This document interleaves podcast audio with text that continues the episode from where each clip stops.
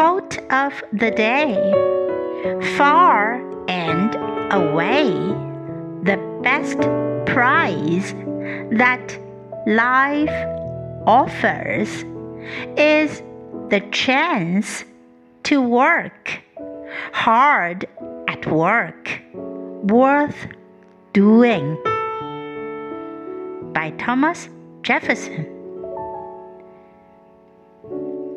Far and away, the best prize that life offers is the chance to work. Hard at work worth doing. Word of the day. Chance. Chance